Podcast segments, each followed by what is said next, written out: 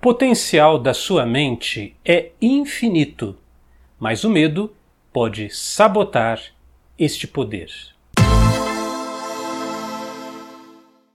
Olá pessoal, bom dia! Tudo bem, gente? Aqui tá tudo jóia. Hoje, terça-feira, terças de saúde, aqui na gravação, 8 de setembro de 2020. Vamos avançando com as nossas reflexões. Olha, antes de iniciarmos a conversa de hoje, Quero deixar um recadinho rápido para você que já é assinante Unidarma.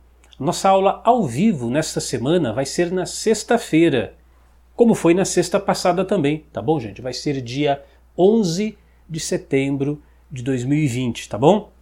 Nós tivemos na semana passada a aula 1 do curso Resiliência, a Arte de Recomeçar, que foi muito bacana. Aliás, essa aula já está disponível na área do assinante. E nessa sexta-feira agora nós vamos ter a parte 2 desta apresentação. Bom, para nossa conversa de hoje, Terças de Saúde, eu quero trazer um trecho da Louise Rey, nossa querida Louise Rey, desse livro aqui, olha, O Poder Está em Você, onde ela fala sobre o medo. E ela diz assim: o medo é uma limitação da mente. Guarde essas palavras no seu coração porque isso é um norte, uma direção para o resto da sua vida. O medo é uma limitação da nossa mente. As pessoas têm muito medo de adoecer, medo de perder a casa, entre outros temores. Ora, tanto aqui nos vídeos do meu canal YouTube, das redes sociais, nas aulas da Unidarma, eu sempre venho falando que o potencial da nossa mente, o poder do nosso subconsciente, é um poder infinito, é um poder notável, é um poder praticamente ilimitado. Mas esse poder, o poder da sua mente, ele é limitado, ele é restringido pelos medos que você carrega.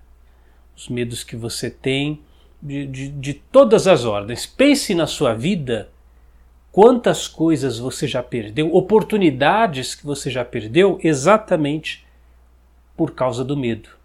Oportunidades perdidas em negócios, oportunidades perdidas em relacionamentos que você teve medo de dar aquele passo. Então, esse medo, esse, esse medo é um, é um grande sabotador, inclusive, para o seu processo de autocura. Isso eu também já disse em vídeos anteriores. De repente, você vai até um, um profissional médico, ele te apresenta um diagnóstico, olha, a gente vai tratar dessa daquela maneira, tal mas você fica com medo, medo, aí, e se não der certo, aí medo de morrer, medo desse problema piorar, e esse medo só vai sabotando a sua saúde, destruindo o seu sistema imunológico, tornando você mais vulnerável, porque você com medo você fica mais vulnerável, com medo seu sistema imunológico cai. Mas aí ela continua. A raiva é o medo transformado em mecanismo de defesa. Que interessante, né?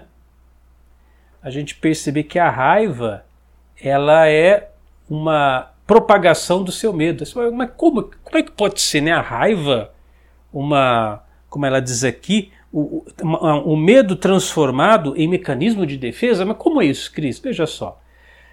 Todas as vezes que você tem raiva, por exemplo, de uma pessoa, nós poderíamos entender isso como o medo de não ser amado. Ou de repente, nessa situação que eu acabei de dar um exemplo, você vai até um médico e ele te dá um diagnóstico muito ruim de um problema de saúde que você tenha tal, aí você começa a ficar com raiva. A raiva de Deus me amaldiçoou. Na verdade, essa raiva é o medo de morrer, é o medo de que a doença te faça você passar muito mal. Ou então, seu patrão manda você embora da empresa onde você trabalha, você fica com raiva do patrão, com raiva da empresa. Não, na verdade está com medo do desemprego, medo de ficar sem dinheiro, medo de passar necessidades materiais. Aí o medo ele vai se agravando, ele se transforma em raiva contra aquela entidade ou contra aquela pessoa. A raiva é uma forma do seu medo extrapolar, de se revelar em forma de raiva, mas no fundo, no fundo, é medo. E ela diz: ela, a raiva, nos protege. Mas seria muito mais potente fazer afirmações para parar de recriar situações assustadoras mentalmente e se amar com o medo. Ela nos protege, sim, mas não é o cenário mais ideal. Ela disse isso aqui no texto. Ela nos protege. Mas seria muito melhor você começar a usar a sua cabeça e colocar a sua mente a trabalhar a seu favor. Vou dar um exemplo.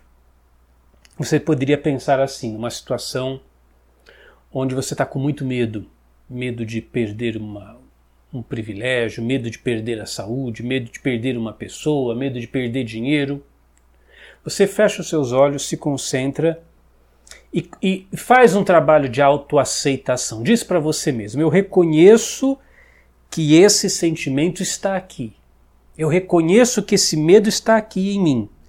E esse sentimento, esta sensação, eu reconheço que ela quer me alertar de algum mal.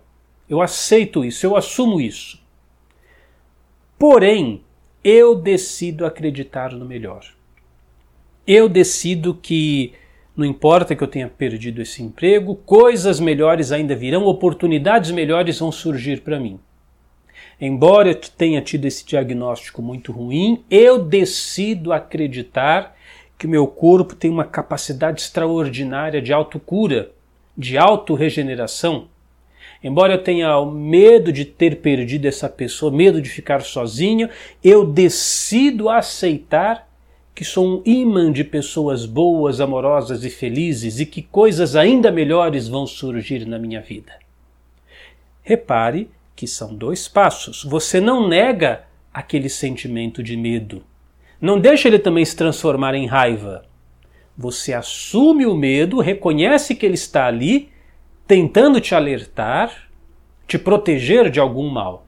Você aceita o sentimento mas diz para você mesmo: ok, esse sentimento está aqui, me alertando contra um, um, possível mal, contra uma possível calamidade, mas eu escolho pensar assim, assim, assim.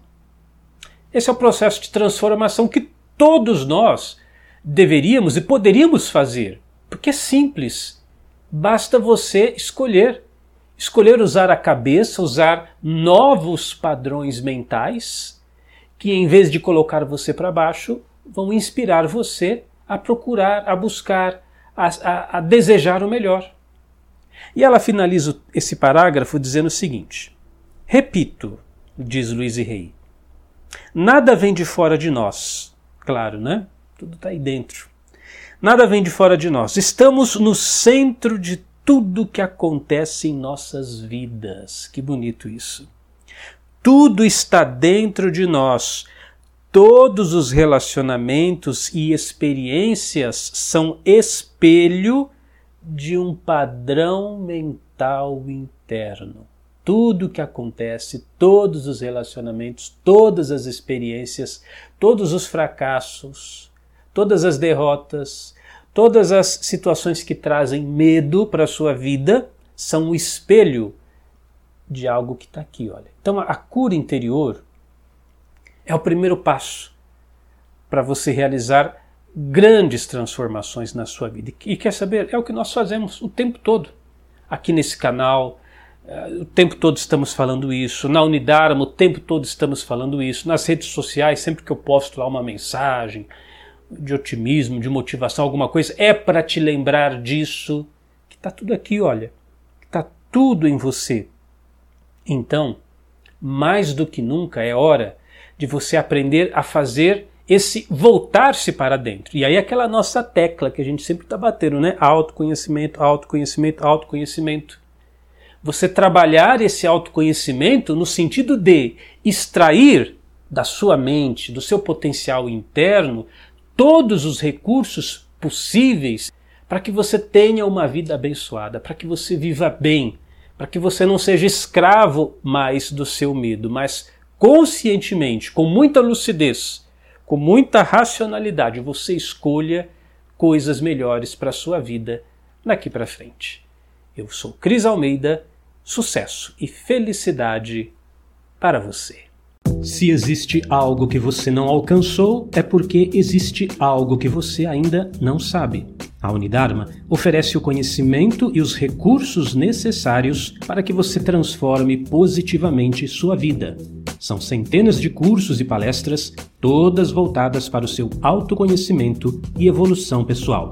Seja você também assinante Unidarma e comece agora mesmo uma nova etapa de sua vida.